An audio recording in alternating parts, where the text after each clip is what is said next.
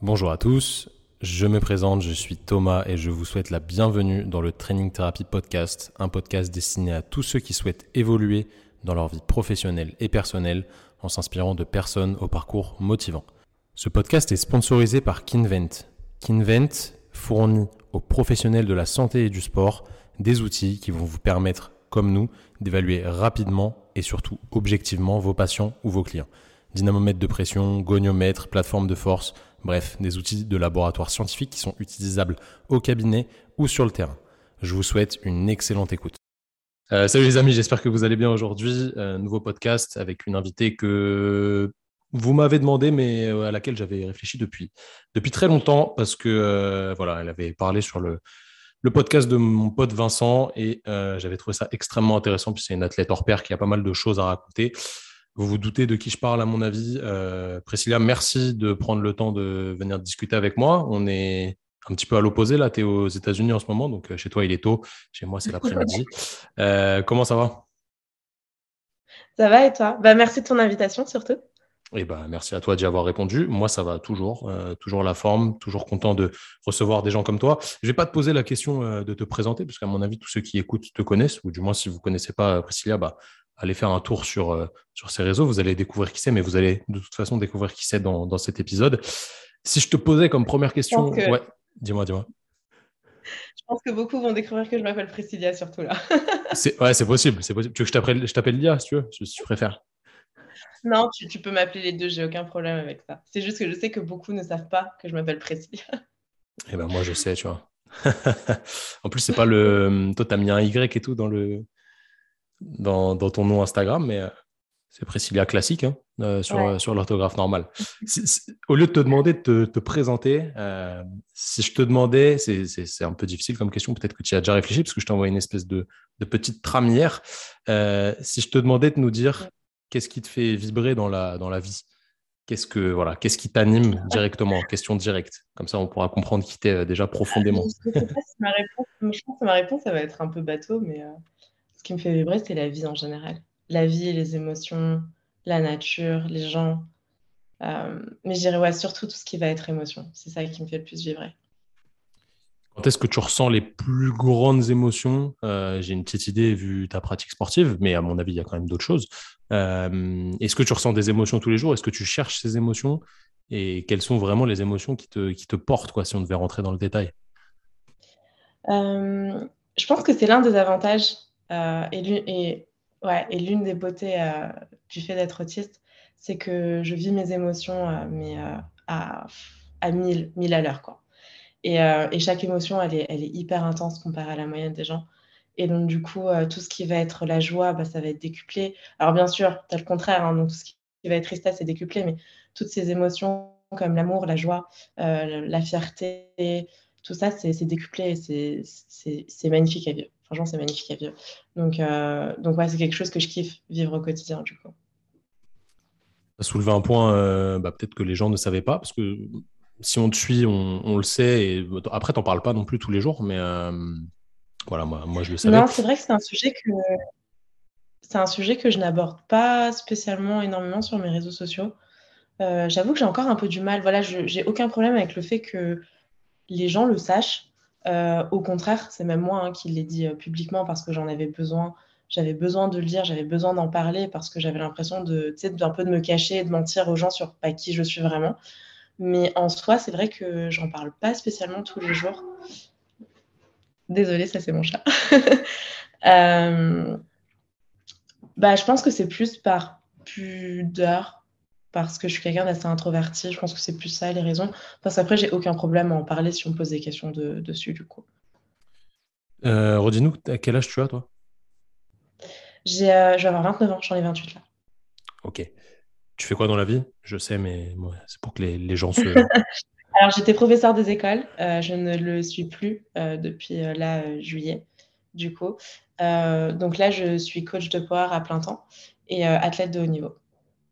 Ok, alors, on reprend le fait justement que tu as été euh, diagnostiqué, je ne sais pas si on dit comme ça, mais autiste, c'était quand euh, Et ça, c'est super intéressant parce que après, tu es passé de l'autre côté du, du, spectre des gens qui peuvent faire face à, des personnes autistes, c'est-à-dire être prof. Enfin, je pense que tu as peut-être eu des, élèves dans, ce cas-là.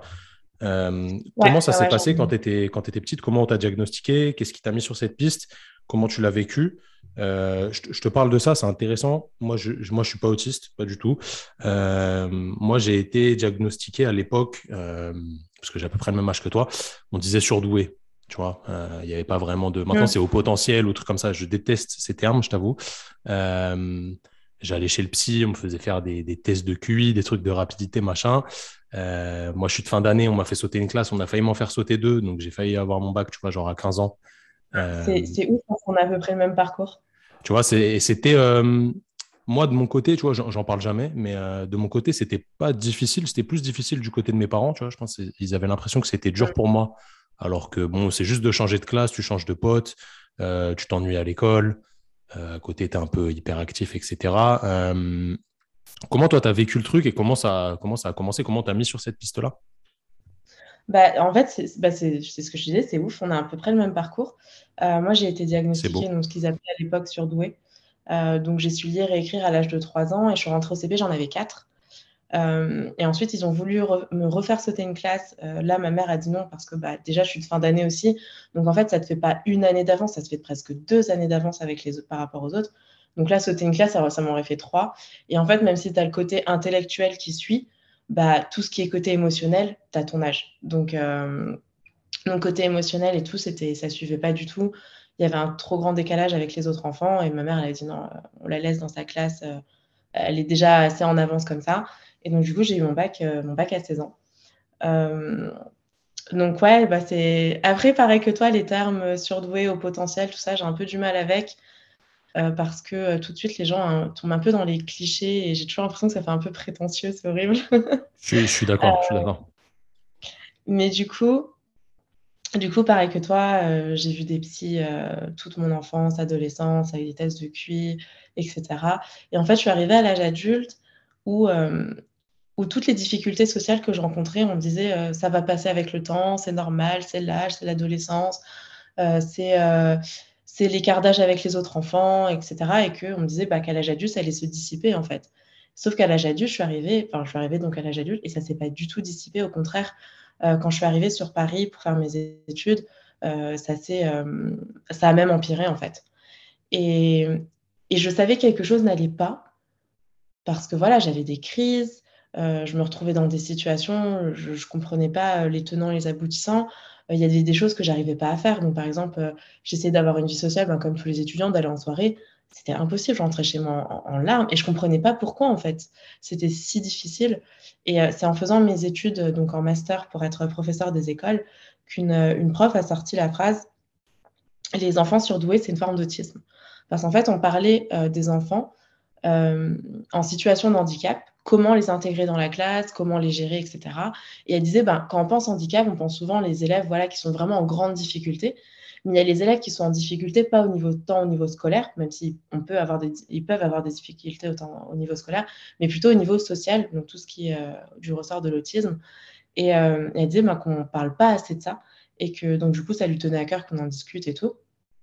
en fait, quand elle a sorti cette phrase-là, j'ai fait, mais attends, euh, qu'est-ce qu'elle me raconte, quoi? Moi, on m'a jamais dit ça.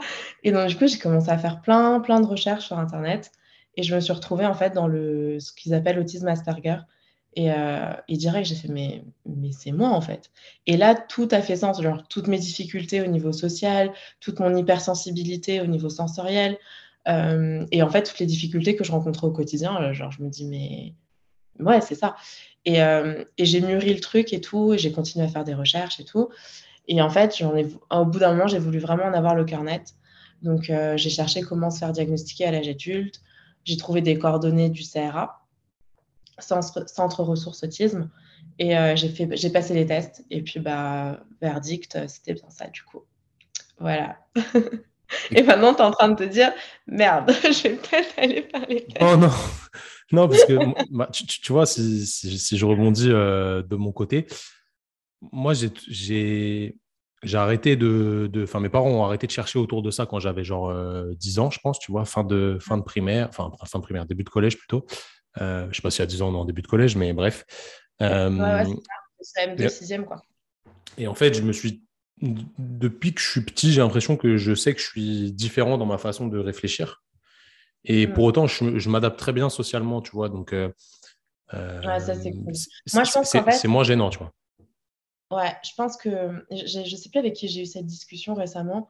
Je pense que si j'avais pas rencontré les difficultés que j'avais, j'aurais peut-être pas cherché à savoir plus en fait. Euh, c'est vraiment parce que ça me posait un problème et en fait, j'arrivais pas à mettre des mots sur ce problème. Et, euh, et, même quand j'ai su mettre des mots, même quand j'ai su que, bah voilà, ok, tu es autiste Asperger, euh, bah, je savais pas comment m'adapter en fait. J'avais besoin du coup de, de, faire une autre thérapie qu'on appelle cognitive, euh, cognitive comportementale pour apprendre des stratégies, savoir m'adapter, tout, parce que, ok, tu sais que tu as une hypersensibilité sensorielle, mais il faut apprendre à vivre avec au quotidien, en fait. Et ça, j'avais pas les clés. Donc, je comprenais ce qui allait pas, mais j'avais pas les clés pour, euh, bah, pour, pallier, euh, pour pallier au problème, en fait. Donc, du coup, ouais, je pense que si j'avais pas rencontré tous ces problèmes, j'aurais peut-être pas cherché à savoir, ou ça m'aurait pas dérangé, en fait. J'aurais su que j'étais différente, et puis, et puis basta. Mais, euh, c'est parce que ça m'a vraiment posé des problèmes petites et en grandissant que, que ouais, j'ai cherché à savoir, du coup, et à comprendre. Et du coup, à partir du moment où tu as compris, où tu es allé euh, voir les, spécialistes de, l'autisme, etc., qu'est-ce que ça a changé en fait de dire, OK, bah, je suis autiste, euh, ça change quoi? Qu'est-ce que ça a changé vraiment dans ta vie euh, Ça a été un vrai soulagement parce qu'au début, c'est ce que je dis souvent, bah, je pensais vraiment que j'étais folle. Genre, je me dis, il y a un truc dans mon cerveau qui va pas, tu vois, genre, c'est quoi les, quoi les bails? Et en fait, déjà de me dire, ok, t'es pas folle, t'es autiste, c'est pas très grave, ça va.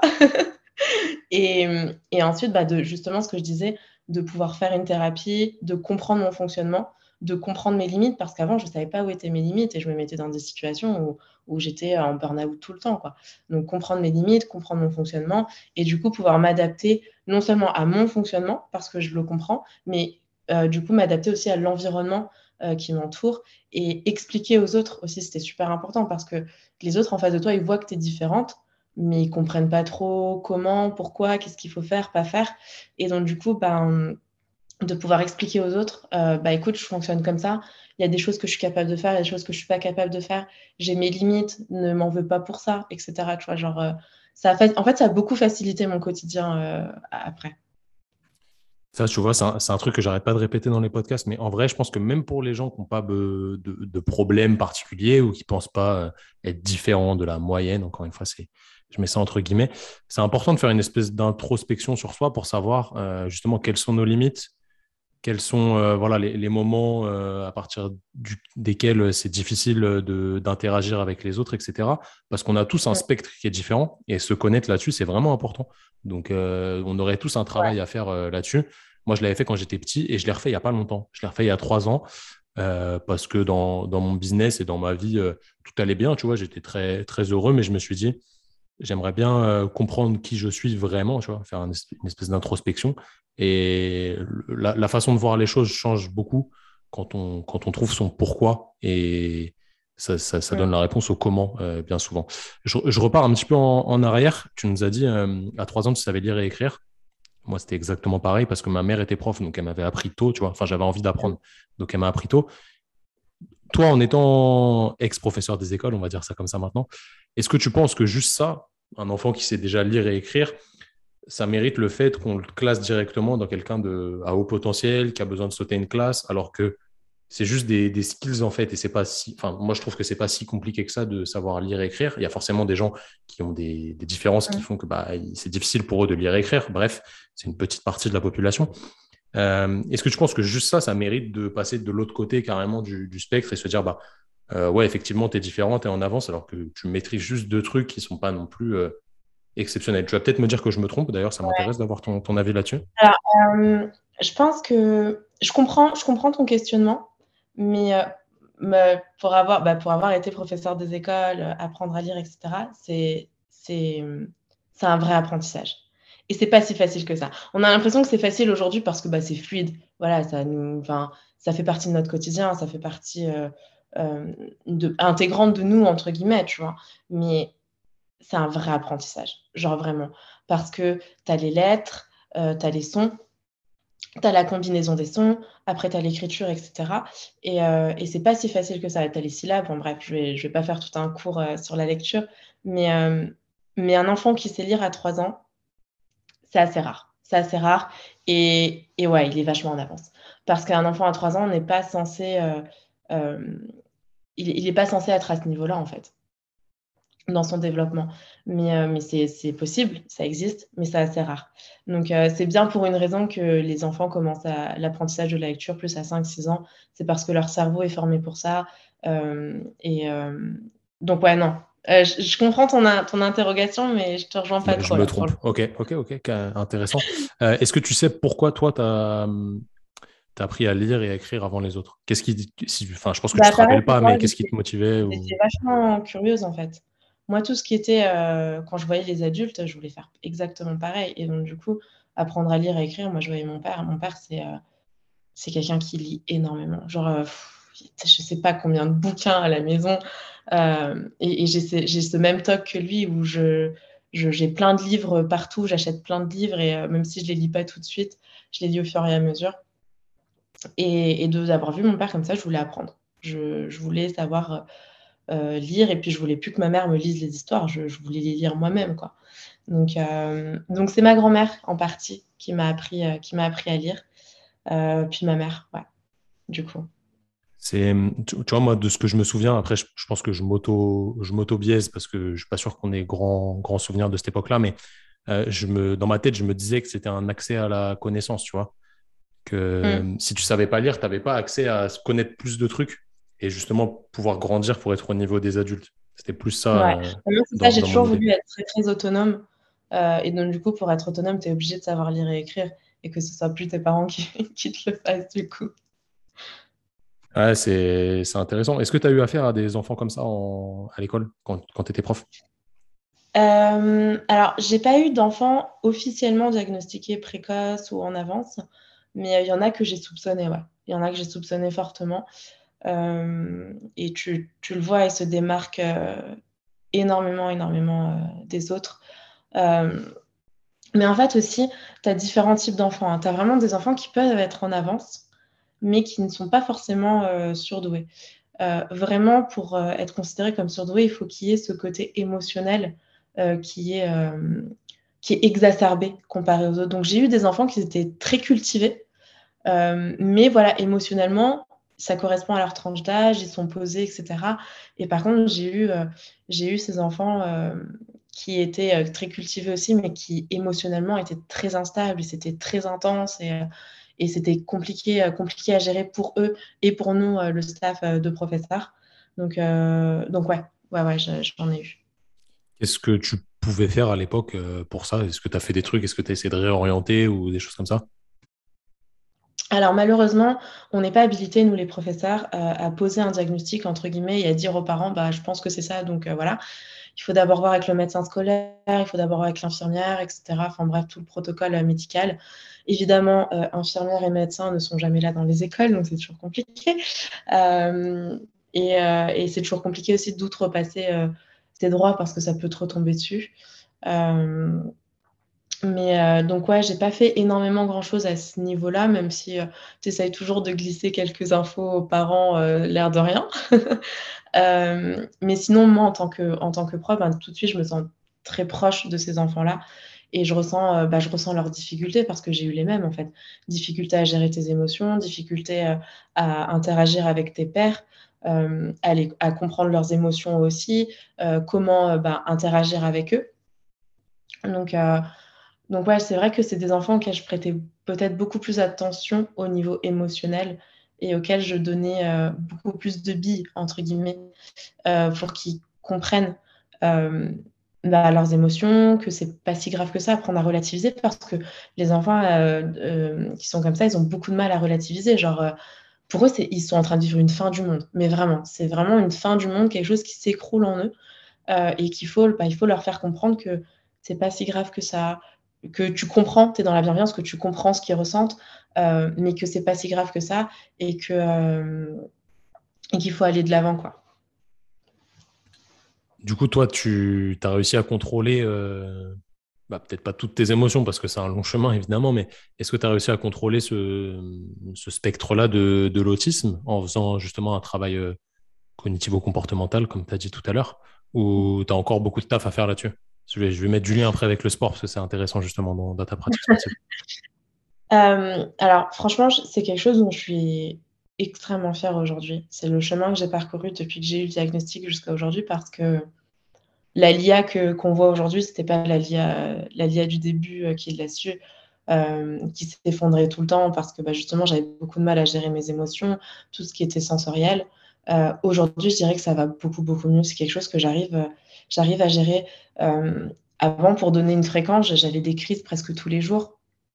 Alors que là, j'ai des crises très, très rarement, peut-être une fois tous les deux, deux trois mois. Quoi. là, la chose qui va être la plus dure à gérer, pour moi aujourd'hui, c'est euh, quand je suis vraiment dans un état de fatigue, parce que je pense qu'on n'en parle pas assez euh, quand on a un handicap, euh, et surtout un handicap invisible et, dont l'autisme, c'est cette fatigabilité chronique. donc on est souvent beaucoup plus fatigué que les autres, parce que tout ce qui, toi, va te coûter, je ne sais pas moi, 1% de batterie, moi, ça va m'en coûter le double à chaque fois. Donc du coup, ça va être plutôt de gérer mes émotions et surtout les imprévus quand j'ai déjà un état de fatigue et de stress avancé. Donc ça, je suis en train de travailler dessus. Euh, mais sinon, dans la vie de tous les jours, je, ouais, j'arrive beaucoup mieux à gérer aujourd'hui. Donc euh, ça, j'en suis extrêmement fière parce que c'était pas facile. Bah, carrément, ouais. Après, euh, ce que je disais, mettre du lien avec ton sport. Est-ce, est-ce qu'à l'époque, tu n'avais pas fait ce travail Je sais pas si tu avais déjà commencé la force athlétique à l'époque? Alors, j'ai commencé, en fait, j'ai tout commencé en même temps. j'ai commencé euh, à être professeur, J'ai commencé à être professeur, j'ai commencé la force et j'ai su mon diagnostic euh, vraiment la même année, à peu près. Et comment, euh, comment ça se passait quand tu ratais une barre à l'entraînement, genre une barre que, que, tu attendais depuis longtemps Le monde, s'effondrait. Ah, mais genre, le monde s'effondrait. Mais genre, vraiment, c'était la, fin, ouais, la fin du monde dans ma tête. Je n'acceptais pas, je me mettais à pleurer. Euh, je disais que j'étais nulle, que j'y arriverais jamais.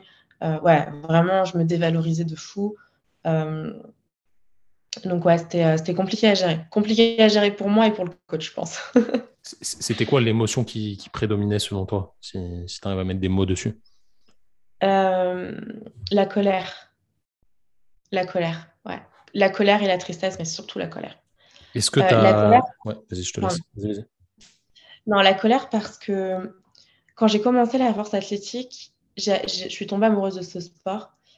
Mais euh, ma motivation, je pense qu'elle était... Euh, je le faisais pas pour les bonnes raisons. Je le faisais pour euh, prouver aux autres que je valais quelque chose parce que j'ai eu l'impression toute ma vie de ne rien valoir dû à mon handicap, au fait que j'avais pas d'amis, que j'arrivais pas à maintenir des amitiés, etc. et j'avais l'impression que je devais prouver ma valeur et donc, du coup, quand je loupais des barres, bah, je ressentais de la colère parce que ça me rappelait justement que ben, je valais, je rien en fait. J'avais la sensation de, de, vraiment rien valoir dès que je loupais une barre. Et, euh, ça a été un, process, un travail à refaire euh, euh, avec mon coach à l'époque qui m'avait dit justement tu aimes gagner, mais t'aimes pas t'entraîner.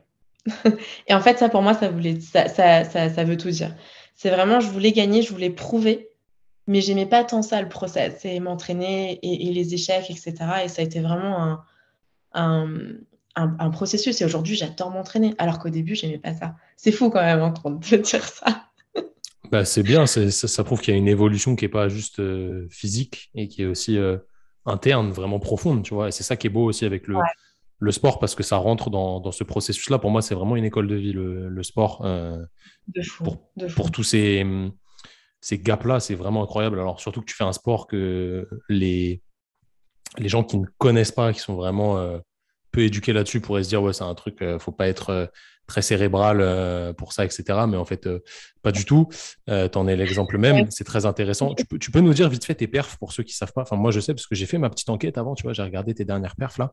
je fais un petit, petit distinguo. le powerlifting, c'est squat, deadlift, bench, donc développé couché, et la plus grosse, la plus grosse. Bah, enfin, on additionne les les poids et après, Célia, elle a des perfs assez monstrueuses. donc, si tu peux nous le dire, je sais que tu es, modeste, mais vas-y, tu peux. Alors, plaisir. Du coup, euh, au squat, j'ai le record du monde en moins de 63 kg à 205 et en moins de 69 kg aussi. Euh, au bench, euh, mon meilleur bench, c'est 112,5 en compétition. Et au deadlift, j'ai 230 kg, qui est le record du monde aussi en moins de 63 kg du coup. Donc, performance incroyable. C'est combien le record du monde en bench? Ah, au bench, par contre, il est fou. il est à, euh, je crois qu'officiellement, il doit être à 143 kilos ou 145 kilos. Encore un petit. Ah ouais, non, le, bench, je sais que je jamais le record du monde, c'est pas grave. Qu'est-ce qui te manque dessus? Il te manque quoi sur le bench? Euh, Je pense que j'ai pas les, j'ai pas des leviers optimisés euh, pour le Adapté, ouais. Ouais. Après, j'ai pas un mauvais bench comparé à ma catégorie et la moyenne des gens. Euh, mais c'est vraiment pas mon point fort, ouais, pour le coup. Après, tu es très forte sur le reste, donc ça, ça compense, euh, ça compense largement. Ça compense. Euh, je, reviens sur, sur la colère. Tu nous as dit que c'était l'émotion qui, qui, dominait quand, quand le monde s'effondrait parce que tu avais raté une barre à l'entraînement à l'époque, etc. Est-ce que tu as appris justement à dompter cette colère? Je te pose cette question parce que je suis dans le même cas que toi. Tu vois, moi, je viens des sports de combat et ce qui m'animait, c'était plus la colère pour montrer que j'étais quelqu'un, mais au final, j'étais personne parce que j'ai jamais été très très bon. Euh, dans le CrossFit, maintenant, c'est toujours à peu près la même chose. Et quand je rate quelque chose, bah, ça me met en colère contre moi-même, toujours un petit peu, beaucoup moins maintenant, hein, mais euh, toujours un petit peu. Et j'essaye de maîtriser justement cette colère pour que ce soit plutôt un starter positif euh, plutôt que l'inverse. Est-ce que toi, tu as réussi à faire ça? Est-ce que c'est quelque chose qui t'est passé par l'esprit? Est-ce qu'on t'a orienté là-dessus ou pas du tout? Alors, du coup, c'est. Alors, il y a, y, y a deux choses qui rentrent en compte. C'est. Euh, j'ai appris, j'ai appris à maîtriser cette, euh, cette colère et en fait, j'ai fait, fait la paix avec moi-même, tout simplement. Euh, ça a été long, mais j'ai fait la paix avec moi-même en me disant, bah, l'échec fait partie de la vie, ça fait pas de toi quelqu'un de mauvais ou quelqu'un de nul ou quelqu'un qui a moins de valeur que les autres et que tout le monde échoue. Et en fait, déjà, poser ces mots-là et faire la paix avec moi-même et comprendre que bah, c'est le chemin. Le chemin, il est comme ça, en fait. Il ne sera pas toujours euh, tout rose. Ça m'a ça beaucoup apaisé, déjà. Et ensuite, c'est vrai que plus tu es expérimenté dans ton sport, moins tu as quand même d'échecs que quand tu es débutant. Quand tu es débutant, tu as énormément d'échecs et c'est normal parce que tu as tout un schéma moteur euh, qui, qui se fait, tu as tes connexions nerveuses qui se débloquent, etc., qui, se, qui se développent, pardon, etc. Euh, tu apprends quelque chose, donc forcément, euh, il y a plus de prise, il y a, il y a plus de prise de risque et, euh, et d'échecs possibles. C'est vrai que quand tu commences à être expérimenté, tu as quand même moins d'échecs euh, à l'entraînement parce que tu sais plus ou moins de quoi tu es capable, tu sais où t'arrêter, tu sais où t'es tes limites, voilà, tu, tu, te connais quand même beaucoup mieux et euh, tu maîtrises beaucoup mieux le mouvement aussi. par contre, bah, et quand ils sont là, bah, tu les... enfin, en fait, je les digère beaucoup mieux parce que ils ne me définissent plus, alors qu'avant, ils me définissaient. Mon échec me définissait, aujourd'hui, ça ne me définit plus. Je sais que ça fait partie du process, je sais que ça fait partie du chemin, et que l'entraînement, c'est l'entraînement, la compétition, la compétition, c'est la compétition, et ce qui compte, c'est la compétition le jour J, et que c'est là où tu dois performer et faire, et faire de ton mieux, et éviter l'échec euh, au maximum, du coup. Ça, c'est une Très belle phrase. Euh, mon échec me définissait et c'est plus le cas. C'est très bien dit. Je pense qu'il y a beaucoup de personnes qui vont se reconnaître là-dedans. Euh, mais voilà, la performance ne définit pas qui on est. La performance, c'est juste la photo à un moment T de ce qu'on est capable de donner dans telle ou telle condition. Donc, euh, c'est pas c'est pas qui on est. C'est super, c'est super bien que tu dis ça, franchement. Très belle phrase, belle citation. Hein. J'irai même encore plus loin, tu vois, parce que j'ai une grosse réflexion par rapport à ça ou justement par rapport à cette colère que j'avais, etc. J'ai eu une double fracture de la clavicule il y a maintenant 4 euh, ou 5 ans et j'étais censée, euh, euh, censée faire mes premiers championnats du monde et je ne les ai pas faits à cause de cette double fracture de la clavicule à 6 semaines des mondes. Quand j'ai eu cette fracture, c'était vraiment ma première grosse blessure depuis que j'avais commencé le power. Et je savais pas si un jour je pourrais revenir en fait. Je savais même pas si un jour je pourrais revenir lifter euh, parce que bah, tu es, dans l'inconnu. Tu as une blessure, tu es dans l'inconnu, tu sais pas comment ton corps va réagir, comment il va se consolider, si tu vas avoir des douleurs, pas de douleurs, etc. Et donc du coup, je me suis posé la question, en regardant les championnats du monde dans mon lit, en pleurs, je me suis dit, putain, mais si t'as plus le power, t'es qui en fait? Genre, j'avais construit toute mon identité, ma nouvelle identité, euh, donc euh, par rapport à l'autisme et par rapport euh, au début du, du, power, toute mon identité par rapport à ça. Et je me suis dit, mais demain, ça s'arrête, en fait, t'es qui? T'as quoi, tu vois? Et, et du coup, c'est là aussi où j'ai transformé cette, cette, colère en quelque chose de positif et que j'ai fait la paix, la paix avec moi-même et que j'ai fait ce que tu dis, cette introspection sur qui je suis et que j'ai des valeurs et j'ai des messages à passer au-delà du power, au-delà de ma force physique. Euh, et que mes performances euh, ne me définissent pas non plus, tu vois. Mes échecs ne me définissent pas, mais mes performances ne me définissent pas non plus. Euh, ça fait partie de moi, certes, mais, mais je ne suis pas que ça. Parce que j'avais tendance à penser que je n'étais que ça. Et, et j'ai eu ce rappel au championnat du monde auquel bah, je n'ai pas participé parce que je n'ai pas fait le poids. Euh, et en fait, j'ai reçu plein de messages d'amour. Et ça m'a rappelé que, bah, au-delà d'être une athlète, au-delà de mes performances, euh, j'ai beaucoup de gens qui m'aiment pour qui je suis aujourd'hui et pas seulement pour, euh, pour mes performances, pour qui je suis, pour ce que je représente, les valeurs que je véhicule. Et, en fait, ça a été un gros, gros rappel parce que j'avais tendance à, retomber dans mes travers en mode si je performe pas, si je fais pas ça, les gens ils vont plus m'aimer, ils vont plus me suivre, ils vont plus. Tu sais, tu tombes dans un, travers avec les réseaux sociaux qui est assez compliqué, euh, parfois un engrenage qui est assez euh, compliqué à, sortir, pour s'en sortir. Et, ça m'a rappelé que j'étais plus que ça en fait. Euh, et, ça fait du bien, ça fait beaucoup de bien.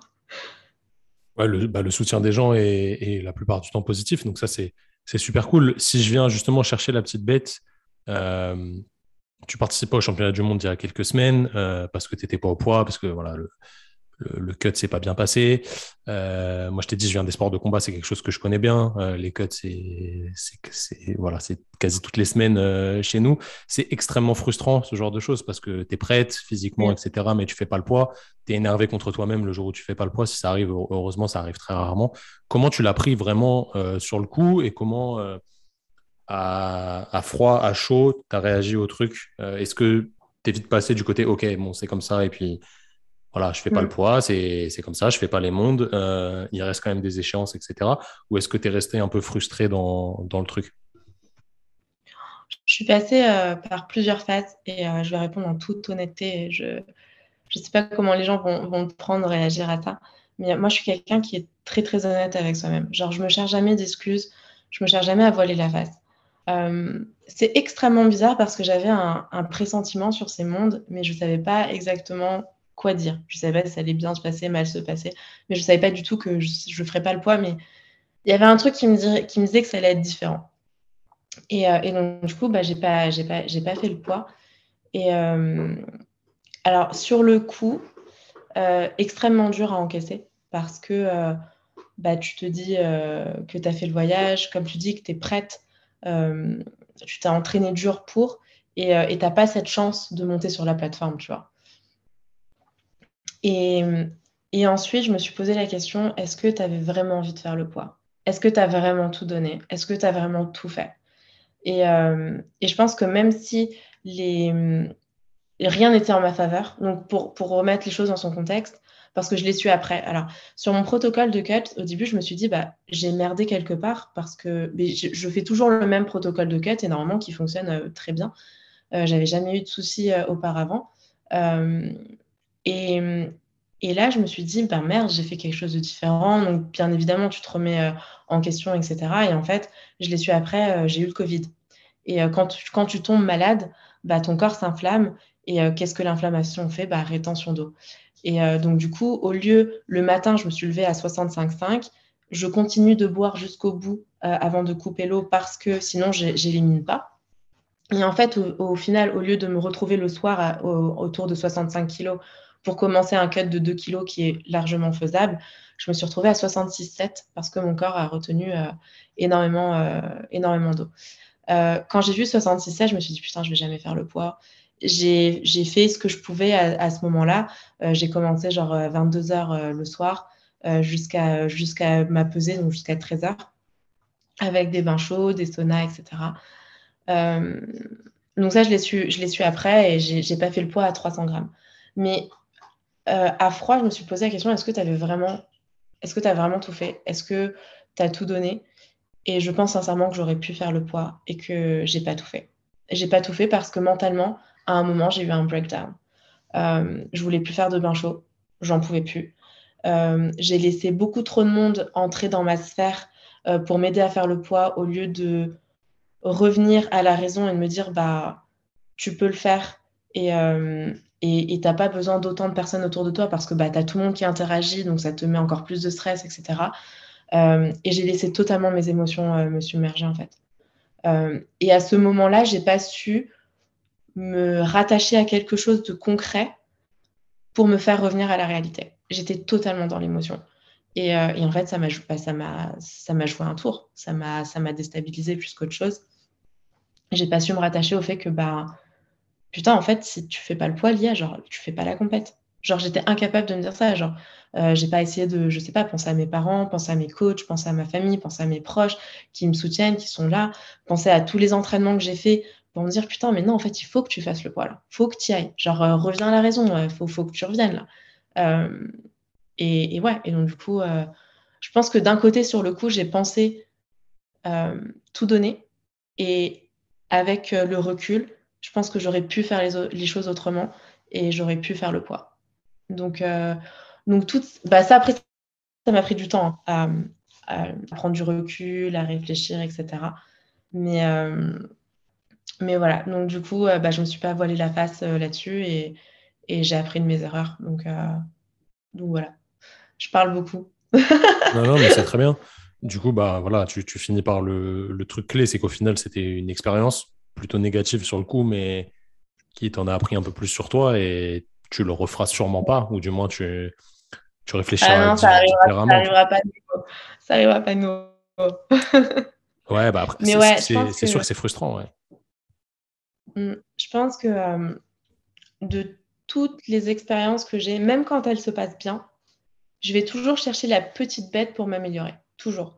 Je pense toujours qu'il y a quelque chose à en tirer, que ce soit positif ou négatif, pour s'améliorer encore et encore et encore. Et je pense que ça, c'est une force que j'ai aussi euh, pour, euh, pour arriver là où je suis. Et je pense que c'est aussi une des forces de l'autisme, c'est qu'on prête attention à tout, tous les détails. On est toujours dans le perfectionnement, dans le détail, euh, jusqu'à l'obsession. Euh, et mais je... quand tu vas arriver à un certain niveau. C'est mais c'est ça qui te fait progresser aussi, tu vois. Si, à chaque fois euh, tu, vas chercher le, petit détail en plus, c'est que tu as envie de t'améliorer et que tu cherches à, le faire, c'est que tu as de la réflexion sur toi-même. Mais je pense que de toute façon, tous les gens qui performent vraiment, ils vont chercher ce, petit truc en plus et ils ont cette façon de, réfléchir. Je ne sais, pas s'il y a des gens qui sont émotionnellement comme toi dans ton cercle de hum, sportifs euh, proches euh, Si, ouais, si. La, première personne qui me vient là en tête, c'est Pana. Pana, euh, j'ai énormément, énormément de respect pour lui et d'admiration. Euh, je suis pas toujours d'accord avec, avec lui, surtout parce que parfois je pense qu'il a besoin vraiment de repos et, et, de se calmer sur certaines choses.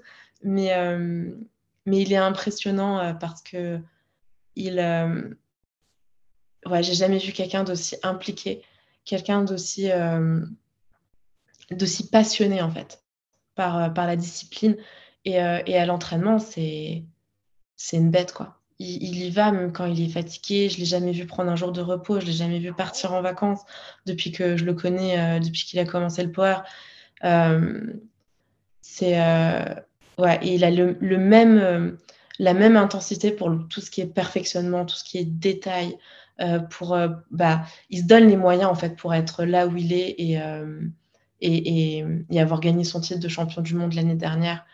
là, par exemple, au championnat du monde, pareil, il avait le Covid, donc on l'a su après hein, seulement, mais il avait le Covid, donc lui, moi, et moi j'ai déclaré les symptômes un peu plus tard que lui. lui les avait déclarés avant. la veille de sa compète, il avait de la fièvre. Euh, il a quand même fait le cut. Il s'est quand même présenté alors qu'il savait que bah, il serait pas au top de ses performances et que c'était euh, le champion du monde et que tout le monde venait après lui. Il a fini cinquième. Euh, combien de personnes l'auraient fait? Je suis pas sûre que beaucoup de personnes auraient dit, je, beaucoup je suis persuadée que beaucoup de personnes auraient dit, écoutez, je suis désolée, je fais pas la compète parce que je suis malade, tu vois. Il, a, il y a quand même été. Et euh, pour moi, il a et sur plein de choses comme ça, même quand certaines fois il a été, il avait des blessures, il a quand même fait des compètes. Enfin, parfois je trouve que c'est trop extrême aussi, mais ça force le respect. Ça force le respect sur beaucoup de choses. Donc, euh, donc voilà. ok, je vais, je vais essayer de l'inviter pour, euh, pour discuter avec lui s'il est ouvert à la discussion. je pense que ouais, et puis émotionnellement aussi, je me retrouve beaucoup, beaucoup en lui. c'est quelqu'un qui, même s'il le montre pas, il est très très sensible. Donc, donc voilà. ouais, je pense que vous aurez une bonne Ouais, c'est intéressant ça, tu vois, parce que hum, je reviens au truc des émotions là, dont on parlait au début.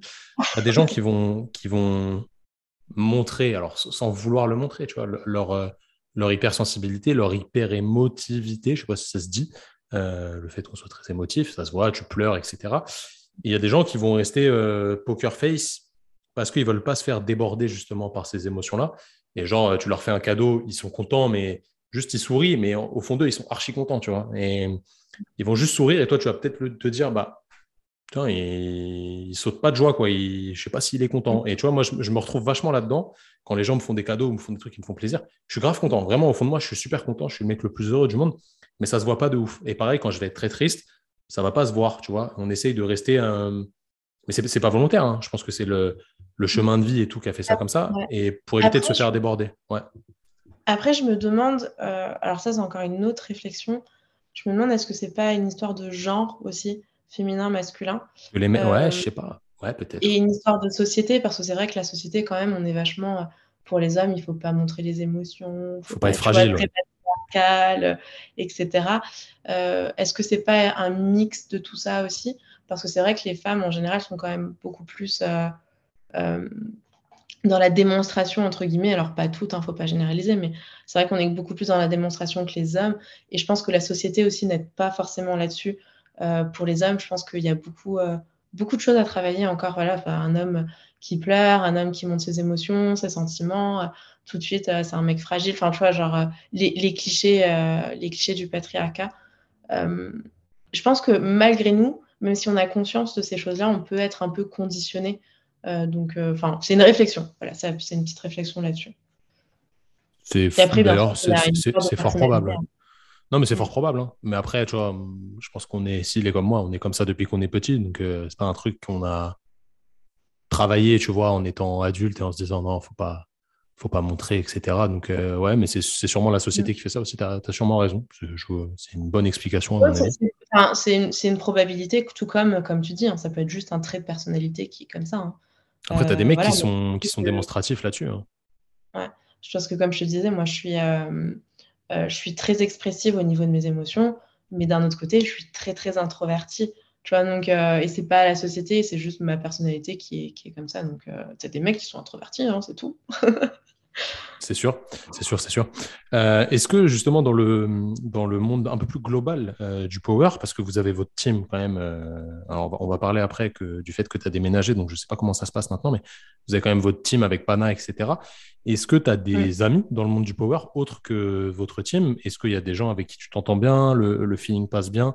Et d'un point de vue voilà, émotionnel, rapport affectif, etc., il y a, y a des trucs que tu retrouves chez certains athlètes, peut-être même d'autres pays euh, ou pas trop, vous restez un peu en, team, soudé, etc. C'est une question qui me vient comme ça, je ne l'avais pas préparée celle-là. pas de souci, t'inquiète. Euh, alors c'est vrai que quand j'ai commencé le power, moi j'étais très isolée parce que le power c'était pas du tout. Il y a le power de 7 ans, c'est pas le power d'aujourd'hui. Hein.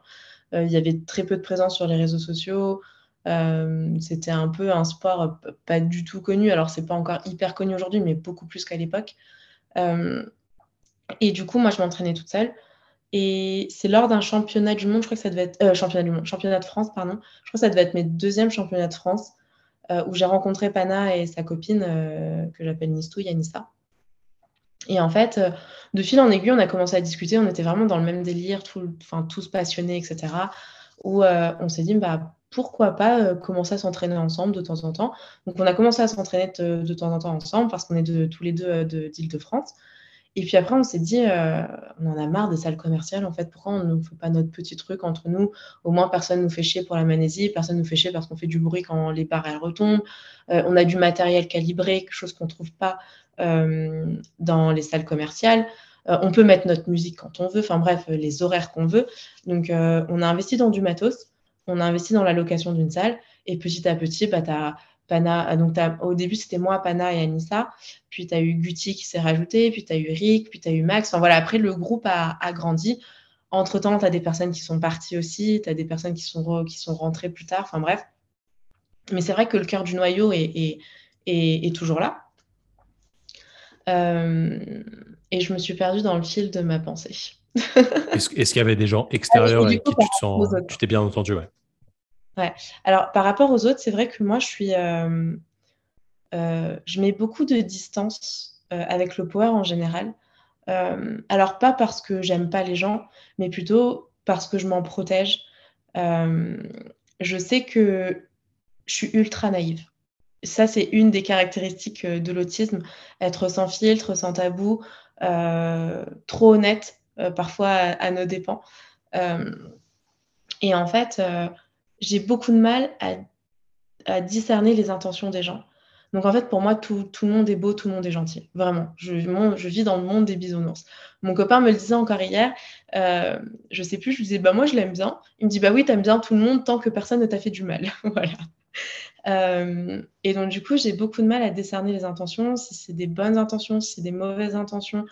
Euh, et donc, du coup, c'est vraiment un moyen de me protéger, de mettre beaucoup de distance euh, avec le monde du power en général. Donc c'est vrai que moi, je ne suis pas la personne qui est le plus impliquée dans la communauté. Euh, voilà, je... Ouais, parce que j'ai encore beaucoup de mal. Ça, je, me protège parce que j'en ai énormément souffert, euh, souffert de beaucoup de déceptions parce que bah, j'ai tendance à donner ma confiance très facilement euh, et en pensant que les autres sont pareils.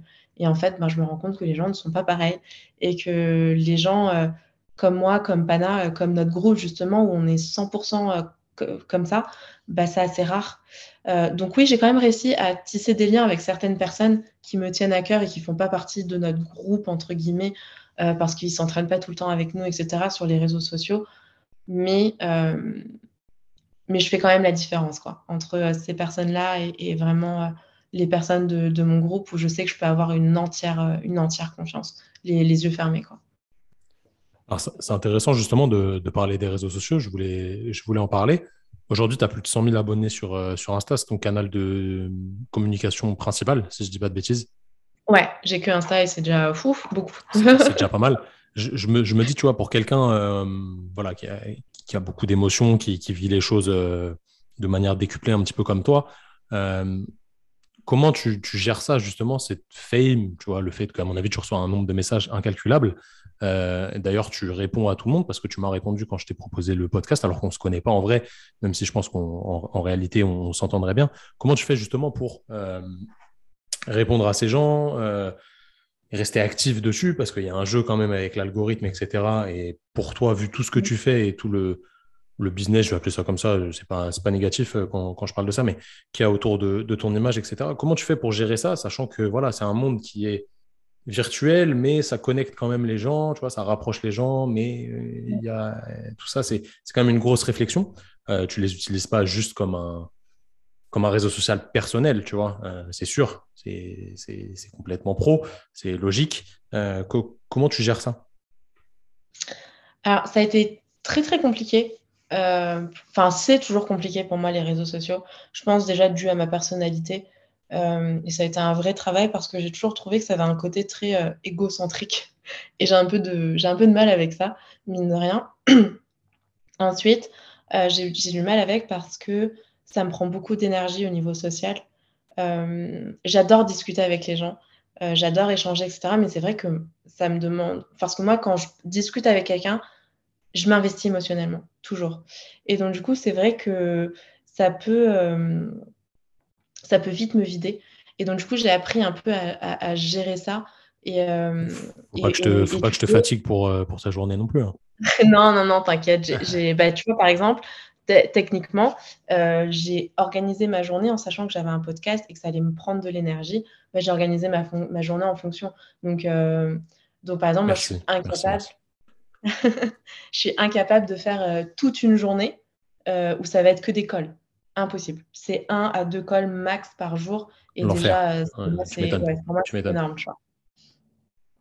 Donc, du coup, Ouais, très très compliqué la gestion des réseaux sociaux parce que alors c'est drôle que tu dis justement que ce soit pro ou au contraire j'ai beaucoup du mal j'ai beaucoup de mal à me à réaliser que c'est pro euh, et que bah moi je vois encore mon compte euh, bah, perso où j'ai envie de poster quand je poste euh, si j'ai envie de faire une story je fais une story si j'en ai pas envie j'en ai pas envie si j'ai envie de disparaître pendant une semaine je disparais pendant une semaine et, et, je le vis comme ça je le vis vraiment à mon rythme je me force pas à poster si j'ai pas envie de poster euh, si j'ai envie de poster un truc et je sais que ça va pas forcément plaire à l'algorithme ou quoi, je m'en fous, je le poste quand même.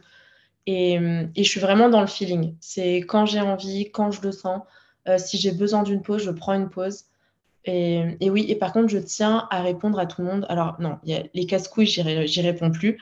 Euh, les bonjour, ça va, j'y réponds plus.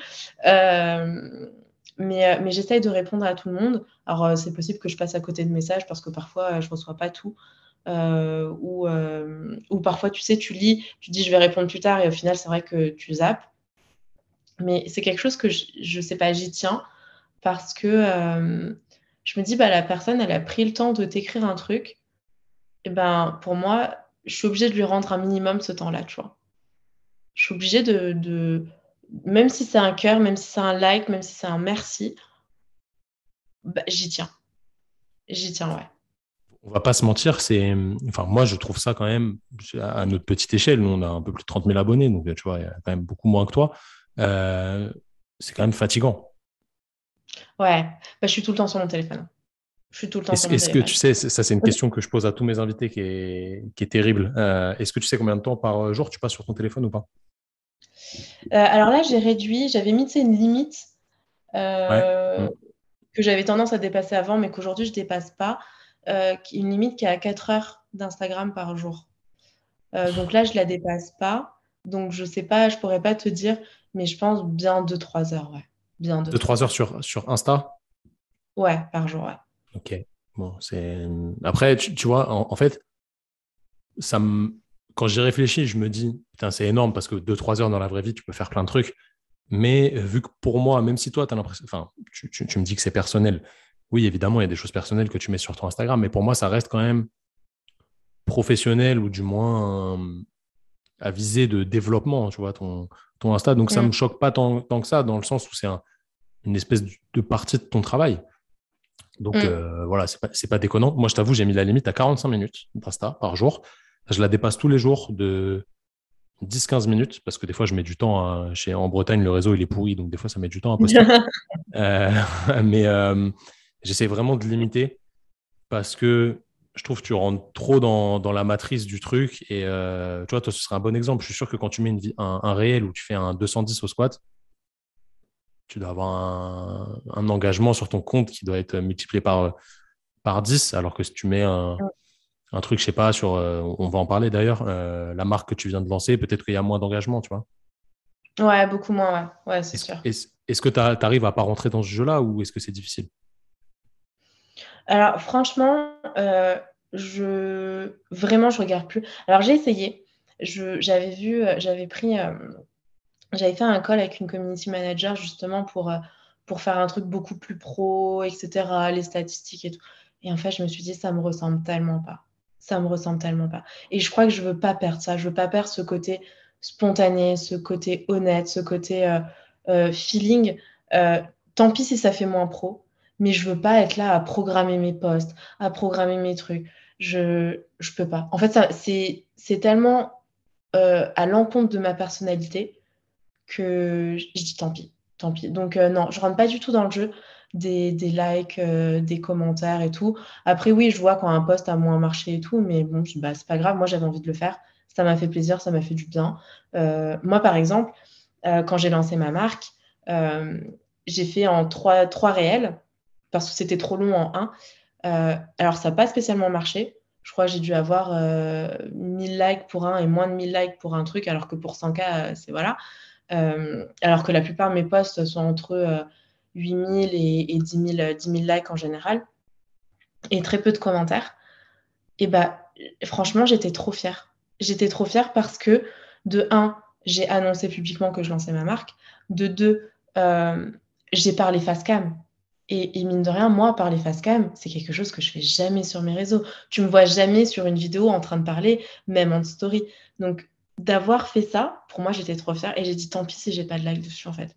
Parce que j'étais juste fière d'avoir euh, osé le faire et, de l'avoir fait. Et que pour moi, le rendu, il était bien, quoi. Voilà. Donc, euh, donc non, je rentre pas dans, je rentre pas dans ce jeu-là, du coup.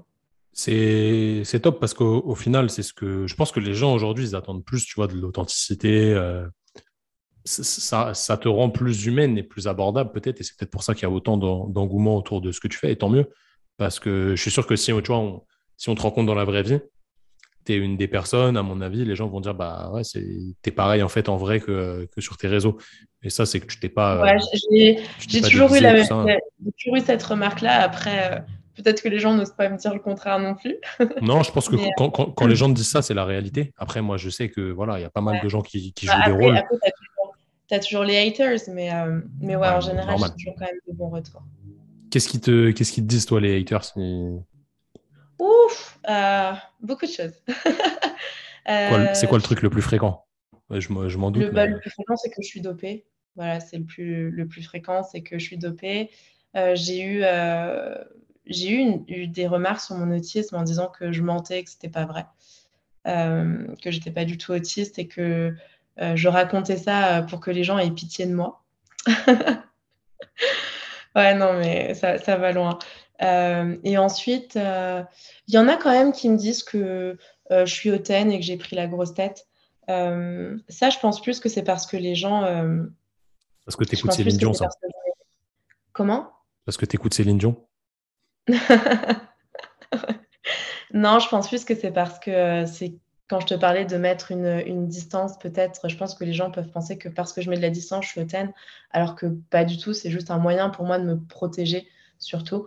Euh, et, puis, euh, et puis parce que bah, il y a beaucoup de choses que je fais différemment des gens, donc les gens, je pense qu'ils comprennent pas tout. Par exemple, pour dire bonjour à mes amis, je fais un fuck je leur fais un fuck. Et pour moi, c'est pour les gens, ils comprennent pas. Ils pensent qu'il y en a qui ont dit, bah, prends la grosse tête parce qu'elle fait des fucks, alors que pas du tout. Pour moi, c'est une putain de preuve d'amour si je te fais un fuck. Tu vois C'est juste que les gens parfois comprennent pas mon langage parce que je fais des choses bizarres euh, qui qui sont pas euh, dans les normes entre guillemets. Ok, donc euh, bon. Après, après, je pense que c'est pas tous les tous les quatre matins que tu reçois des des messages plutôt haineux. À mon avis, tu as plus de positifs que de, que de négatifs. Franchement, moi, j'en reçois pas énormément en DM. Euh, même en commentaire, ça va, franchement. C'est plutôt sur des forums où ça va discuter, euh, tu sais, des forums en anonyme, enfin, tu connais quoi. Euh, très courageux, ce genre de personnes. À mon avis, tu perds pas de temps à aller, à aller regarder ça. alors, au début, on me les envoyait, donc je regardais. Ouais, voilà. C'est en fait, c'est moi, tu vois, ce qui, me paraît, ce qui me paraît bizarre là-dedans, euh, c'est les gens qui t'envoient euh, ce qu'ils ont vu sur toi, tu vois. Ouais. C'est chelou. Moi, enfin, moi, je trouve ça très bizarre, mais euh, nous, ça nous arrive souvent. Tu vois, quelqu'un qui a parlé de nous ou autre, on nous envoie, ouais, regarde ce qu'il a dit sur toi. Ouais, mais en fait, si j'ai pas réagi, c'est que je, m'en fous, en fait, tu vois. Donc, je vois pas l'intérêt. Moi, j'irais pas faire ça, tu vois, envoyer.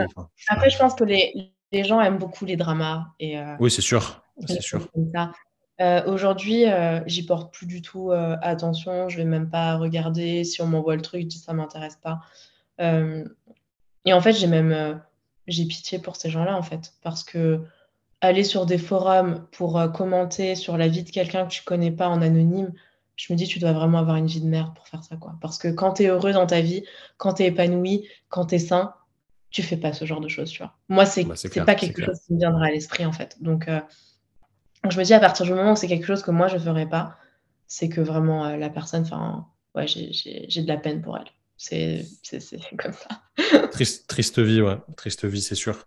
Euh, alors, tu nous as parlé de ta, marque de, de, vêtements, enfin ta marque. Euh, professionnellement, comment ça se passe en ce moment?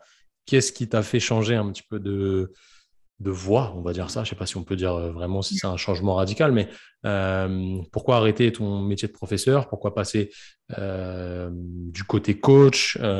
Pourquoi créer ta marque? Qu'est-ce qui t'a motivé à ça? Moi, ça m'intéresse beaucoup quand, quand les gens, on va dire, différents de la, de la norme se lancent dans l'entrepreneuriat, on appelle ça comme ça, hein, mm. d'entreprendre des choses qui peuvent paraître ouf quand, on, quand on prend du recul, mais au final, qui sont juste dans le cheminement, quelque chose de logique d'un point de vue développement personnel, je pense. Euh, qu'est-ce qui t'a qu'est-ce qui t'a lancé là-dessus et est-ce que tu peux nous expliquer un petit peu ce que tu fais euh, vraiment aujourd'hui?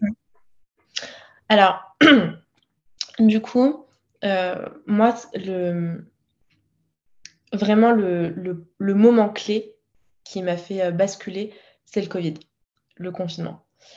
où en fait, j'enchaînais les crises autistiques dues à la fatigue, parce que j'enchaînais ben, le travail qui quand même un travail de prof, mine de rien, c'est bah, quelque chose, hein, parce que tu es avec des gamins euh, toute la journée. Et puis, tu n'es pas seulement avec des gamins, tu dois préparer tes cours, euh, tu dois gérer les réunions avec les collègues, euh, avec le directeur, directrice, etc., la gestion de l'école. Enfin, tu as, vraiment plein de choses qui gravitent après autour.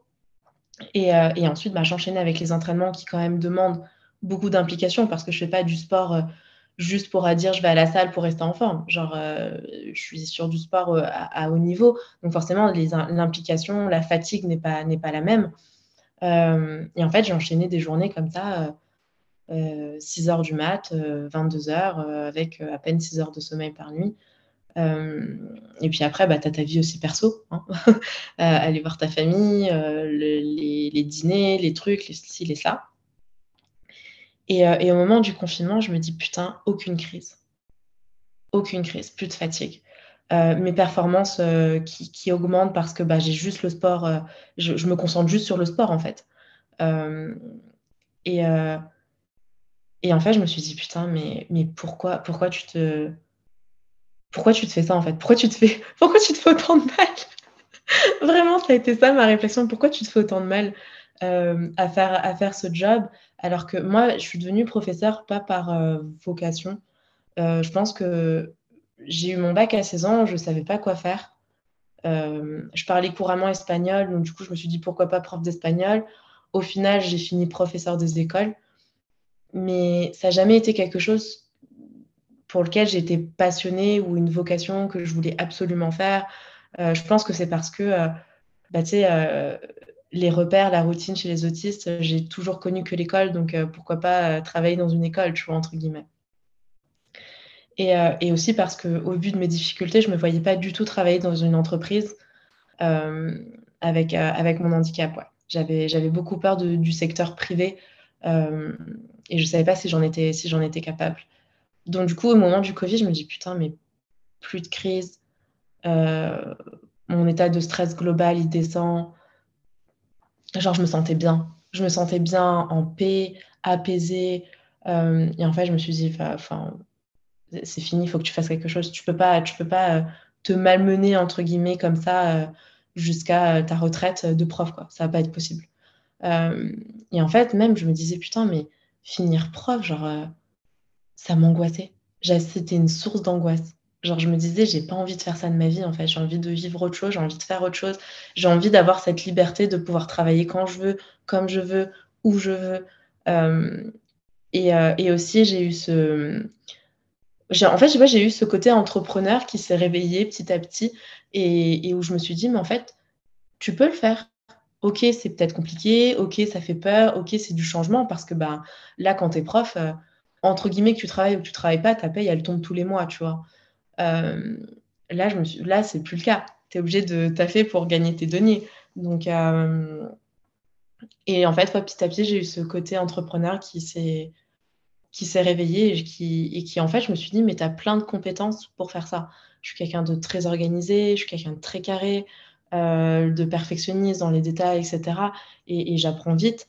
Donc, je me suis dit, mais, pourquoi pas? Puis c'est le moment de le faire. Je me suis dit, en fait, si je le fais pas avant 30 ans, je le ferai jamais. Donc ça a été ma deadline. Et euh, donc du coup, bah voilà, avant 30 ans. tu n'avais pas le choix là. Quand tu te mets des, des cut-offs comme ça, tu es, obligé de les, obligé de les respecter. Ouais. donc du coup, j'ai fait ma dernière année là. Et puis, euh, puis bah, maintenant, euh, fini. Hein. Fini, fini, ouais. je me voyais pas faire une rentrée, une rentrée scolaire en, plus. C'est bien, c'est de. Enfin, moi, je trouve ça toujours hyper respectable. C'est le, fait de, couper avec la, facilité, si on peut dire ça, mm. pour vivre vraiment ce, dont tu as envie. Tu vois, nous, c'est ce qu'on a fait dans notre métier de kiné. Moi, je travaille quasi plus en tant que kiné normal. Je fais ce qui m'a toujours passionné, accompagner des gens qui sont vraiment très motivés. Euh, malheureusement, enfin, depuis le Covid, c'est pareil. Hein. Nous, le, le déclic, on l'a eu pendant le Covid, euh, de faire ça à distance avec des gens qu'on peut toucher les deux, dans toute la planète. Bon, déjà, dans toute la France, c'est pas mal, mais on a quelques, quelques clients qui sont à l'étranger et des gens qui viennent vraiment chercher euh, voilà, ton expertise, ce que tu sais faire et qui ont vraiment la motivation. Et ça, ça m'intéresse beaucoup plus que voir des gens dans mon cabinet qui viennent un petit peu en dilettante, etc. Bref, euh, se lancer, c'était pas forcément facile, mais il y a un moment où tu te dis, bah, qu'est-ce que j'ai à perdre Au pire, toi, ton diplôme, tu l'as toujours. Si jamais un jour tu veux, tu bah, rebosser, tu, hein. tu, rebosses, tu vois. C'est, euh, tu sais, mes parents me disaient, mais euh, oh, ta retraite, tes bah, cotisations. C'est toujours les autres qui te, font, qui te, font, peur, en fait. Ouais, j'ai fait, en fait, mais on en est tellement loin. Je dis, je sais même pas si je vais vivre jusqu'à cet âge-là, tu vois. Donc, euh, je me dis, ma... non, mais je me dis, ma vie, elle est maintenant et j'ai envie de la vivre maintenant et j'ai envie de mm. prendre des risques maintenant, sinon je le ferai jamais. Et, euh, et j'avais plus envie d'être dans, dans cette sécurité. Avant, j'en avais besoin euh, parce que j'avais pas encore tout ce cheminement et aujourd'hui, j'ai envie de vivre. En fait, je me suis tellement, je sais pas si on peut dire empêchée de vivre à cause de mon autisme, mais, mais ça m'a tellement restreint dans tellement de choses que je me suis dit aujourd'hui, je veux plus. Je veux plus que ça me reste Voilà, j'ai toujours rêvé de vivre à l'étranger, mais euh, avant, je l'ai jamais fait parce que bah, j'avais peur. J'avais peur de pas avoir mes repères, euh, d'être loin de ma famille, de pas savoir gérer mon côté autistique, etc. Bah aujourd'hui, euh, voilà, je sais, tu vois, genre, et, avant, j'aurais été incapable de le faire. Donc j'ai dit aujourd'hui, c'est fini. Je veux plus que ce soit des barrières. C'est mort. ça fait combien de temps que tu es, aux États-Unis là? Bah là, j'ai déménagé là, je suis arrivée euh, jeudi, donc ça fait même pas euh, quelques jours. Et tu as, fait des séjours euh, prolongés là-bas, on va dire? Bah, à chaque fois, j'y allais pendant les vacances scolaires, sauf malheureusement pendant le Covid où bah, j'ai pas pu y aller pendant un an et demi. Mais, mais ouais, pendant deux, deux, semaines à chaque fois, toutes les vacances scolaires, je partais. Qu'est-ce qui t'attire dans, dans, ce pays? Alors, c'est essentiellement mon copain. qui, est américain. C'est pas mal déjà. et qui vit ici. Euh, après, j'ai toujours rêvé de, vivre aux États-Unis ou, euh, en Angleterre, à Londres. Euh, j'adore Londres. donc, ouais, voilà. Et alors, comment s'articule ton, ton, business aujourd'hui, tes différentes casquettes? Parce que tu as différents métiers, on va dire. tu es associé, tu es toute seule comment, comment ça se passe? Euh, est-ce qu'on peut dire toute seule et associée à la fois? Je ne euh, sais pas comment, tu vas nous expliquer ça. Alors, du coup, j'ai mon business à moi euh, pour, pour tout ce qui est coaching, donc qui est essentiellement à distance. Et ensuite, tout ce qui va être ma marque et tout ce qui gravite autour de la marque de mes amis, on travaille en team. Donc, donc ouais, voilà. Donc là, pendant mon absence, euh, euh, c'est la team qui s'occupe des envois de mon, colis, du SAV, etc. Moi, je gère ce que je peux gérer à distance. Euh, et ouais, on travaille en team. Donc ça, c'est cool. Ok, donc en gros, ça restera en France, mais toi, tu géreras ça de, des ouais, de, de l'étranger du coup. Après, je, vais revenir régulièrement en France, hein, de toute façon, parce que j'ai les compétitions en, Europe, en France, etc. Et que j'ai aussi des choses professionnelles qui sont en France et que je ne peux pas faire à distance. Mais, euh, mais ouais, du coup, c'est jongler, euh, jongler sur les deux. Et l'entraînement, comment, comment ça va se passer, le fait que tu sois maintenant euh, aux États-Unis? Bah après, ici, il y a des salles de power partout. Hein. Oui, je, me, doute, mais tu ne changes pas de coach, tu, changes de, tu changes de. Non, non, non. Alors, moi, je suis coachée par TAG. Donc, c'est mon copain et un de ses amis qui, qui, me coach maintenant. Donc, non, non, je ne change pas de coach du tout. Ce n'est pas, pas dans les plans pour le moment. Ok. Tu as déjà, déjà testé la salle là où tu es, là où es Ouais, ouais, ouais. Le seul truc qui est compliqué, c'est. Euh, alors, j'appelle les lebs, c'est pas les lebs, c'est les pounds. Euh, c'est hyper compliqué, euh, genre de jongler. Recalculer, ouais. c'est C'est un peu relou parce qu'en plus, ça tombe pas juste. Tu vois, si tu veux 180 kilos, ça va être 181, je sais pas combien. Enfin bref, c'est jamais juste. Ça, c'est un peu casse-couille, mais bon, je pense que je vais m'y faire.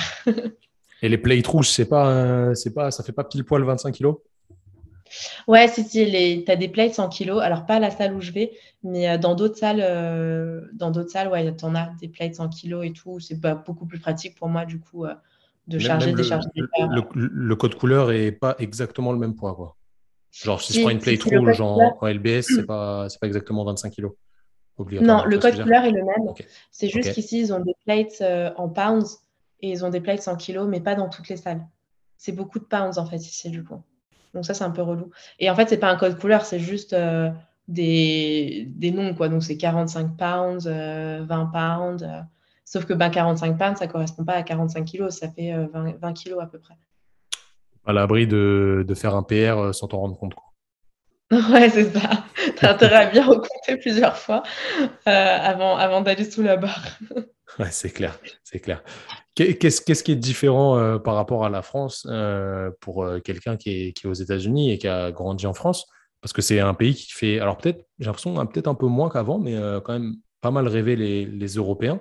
Qu'est-ce qui est vraiment cool là-bas et qu'est-ce qui l'est moins? Parce qu'il y a forcément des, points négatifs aussi, malgré le fait que voilà, tu n'es pas encore là-bas depuis, depuis 10 ans, mais tu as fait quand même pas mal de, de séjours longs, on va dire.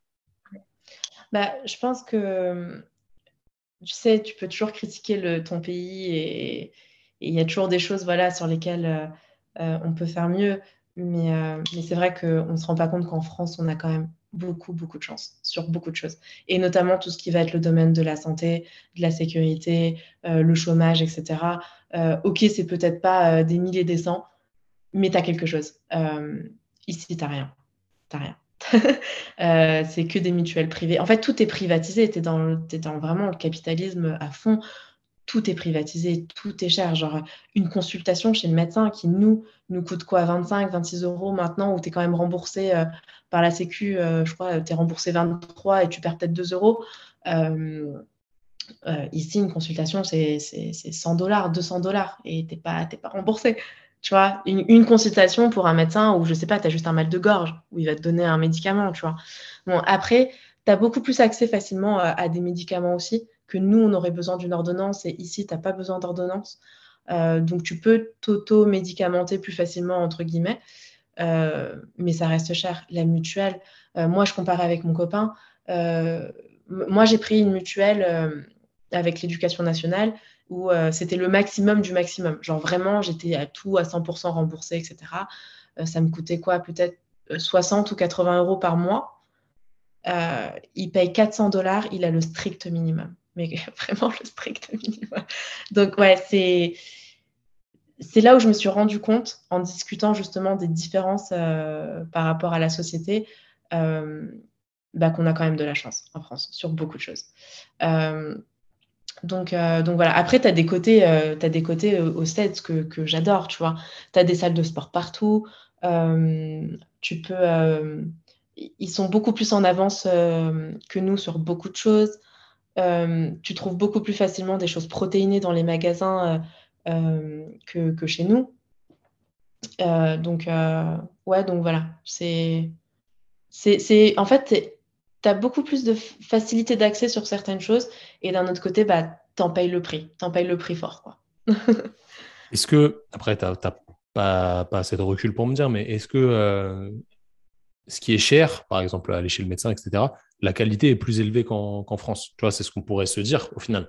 Tu, tu payes plus cher, tu as besoin d'une mutuelle, etc., parce qu'il n'y a pas de système de sécu, ou pas un vrai système mm. de sécu, du moins.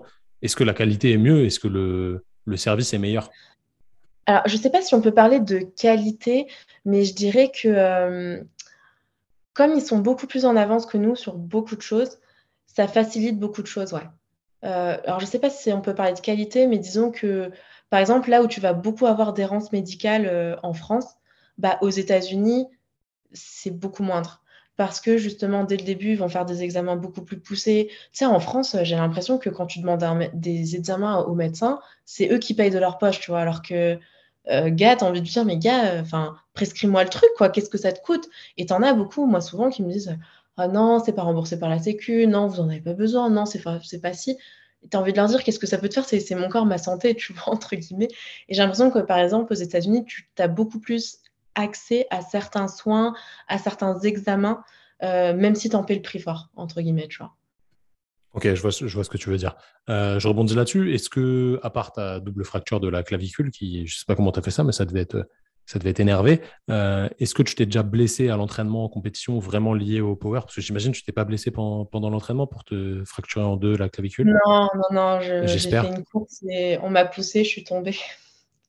Truc à la con. Euh, mais euh, sinon, j'ai eu pendant presque un an un conflit articulaire au niveau de la hanche qui a été très très douloureux. Mais aujourd'hui, j'ai plus. Et euh, non, là, pour l'instant, sinon, à part ces deux-là, j'ai pas eu vraiment de grosses blessures. Euh, comment ça s'est réglé ta, ta Je touche du bois, je touche ma tête. pour l'instant, ça va. Comment, comment, comment ça s'est réglé ta hanche? Euh, Alors, c'est Squat University qui m'a contacté. Le boss, c'est le boss. ouais, qui m'a contacté pour m'aider. Et en fait, ça a été le premier à poser le diagnostic parce que j'avais vu des kinés, ostéo, tout ça. Personne n'était capable de me dire ce qu'il y avait. Euh, j'avais fait des radios, enfin tout, radio, euh, euh, échographie, IRM, on, ne voyait rien sur l'imagerie. Enfin, lui m'a dit quand même que normalement c'était censé se voir à l'IRM et qu'à mon avis ils, n'avaient pas su lire le truc. Chose que, pour voir bah, si, ton, si, ton, si ton col et ta tête fémorale elles sont pas un peu effet cam là. Je sais pas, je sais pas si tu as expliqué, mais en gros. Non, il n'est pas vraiment rentré dans les détails. Après, je me suis moi documenté sur internet mais, euh, mais ouais, il m'a dit que c'était possible qu'ils n'avaient pas su lire euh, l'imagerie du coup. Je... C'est pas si. Pas été... ouais, en, en, vrai, c'est pas si simple à voir. Enfin, ça dépend de l'imagerie que tu as fait, mais ça, faut plutôt un arthroscanner là-dessus, donc euh, c'est un peu chiant. Enfin, bon, bref, c'est du détail, mais c'est pas, pas si facile à voir. Mais le diagnostic, il est surtout clinique, en fait. C'est surtout ce que tu décris et comment tu bouges, etc., qui, pose les choses. Ouais, il m'a posé des questions, il m'a fait faire quelques tests. Il m'a dit tout de suite, ouais, c'est ça. Mm. Et, et ensuite, euh, donc, il m'a fait faire des exercices qui m'ont beaucoup soulagée. Et ensuite, je suis allée voir, on m'a conseillé un médecin du sport qui est aussi euh, ostéo. Donc, je lui ai donné le diagnostic que m'avait donné Squat University. Euh, il a fini le travail, entre guillemets, m'a fait beaucoup d'étirements. J'ai cru que j'allais mourir, je cru qu'il allait me déchirer les muscles, vraiment. C'était horrible. mais il m'a étiré l'ischio, le fessier, le quad, mais genre méchamment. Et, suite à ça, bah, c'est bon, ça a été. J'ai plus de soucis. C'est toi, tu squats très serré, euh, vraiment dans l'axe, etc. C'est pas, c'est absolument pas un problème parce que je pense que c'est un facteur de performance chez toi selon tes leviers et tout, mais du coup, ça fait que tu as beaucoup de flexion de hanche. Et euh. Après, c'est pas sur le squat que je me suis blessée, c'est euh, sur un deadlift sumo.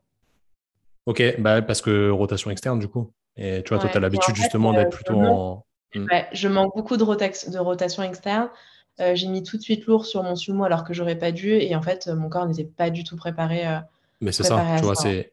Archi logique parce que tu squattes pieds serrés, plutôt en rotation interne, etc. Euh, et du coup, si tu fais complètement l'opposé sur un sumo, tu t'es pas encore adapté au truc. Donc, ça, c'est intéressant. Tu dois avoir pas mal de remarques d'ailleurs sur ton squat. Ça doit perturber les gens que tu, tu squattes comme ça.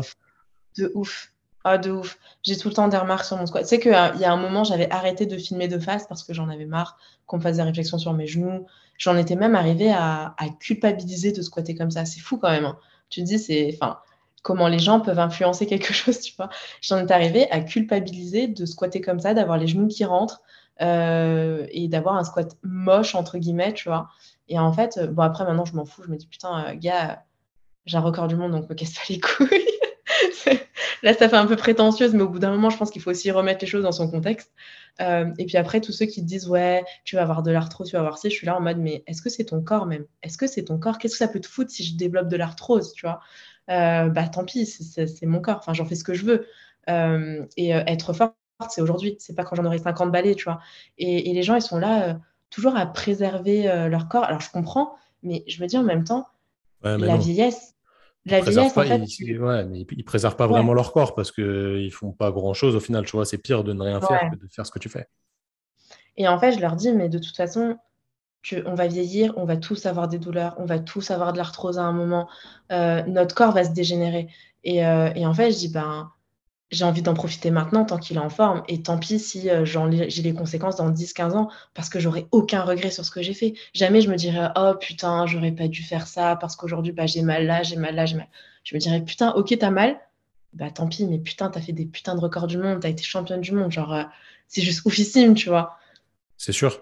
C'est sûr, mais tu vois, les, gens, ils ont du mal à faire le distinguo entre euh, sport santé, parce que oui, le sport, c'est bien. Si tu en fais à, petite dose régulièrement, euh, un peu de travail aérobie, un peu de muscu, un peu de force, etc. Mais mm. tranquille, c'est très bon pour la santé. Par contre, dès que tu passes du côté performance, c'est sûr que c'est plus optimal pour la santé, c'est certain. Mais c'est un choix, en fait. Bah les, gens, les, gens se rendent pas compte que c'est ton taf, en fait, et que mm. comme faire 8 euh, heures. c'est ça. Comme faire 8 heures, 19 heures au taf, c'est pas, pas bon pour la santé. rire parce que ils te font ces réflexions-là sur toi, mais euh, ils n'iraient pas faire ces réflexions-là à un Nadal ou à un Federer, tu vois. Alors, que, c'est pire. ouais, eux aussi sont dans, dans pousser leur corps, pousser euh, la performance à l'extrême, et ils auront des conséquences sur leur corps euh, sur du long terme, parce que il faut reconnaître que notre corps, alors bien sûr, il faut du mouvement, il faut du sport et tout, mais nous, on le pousse à l'extrême et il n'est pas non plus fait pour ça sur du long terme, tu vois. Mais, mais c'est un choix de vie. C'est un choix de vie.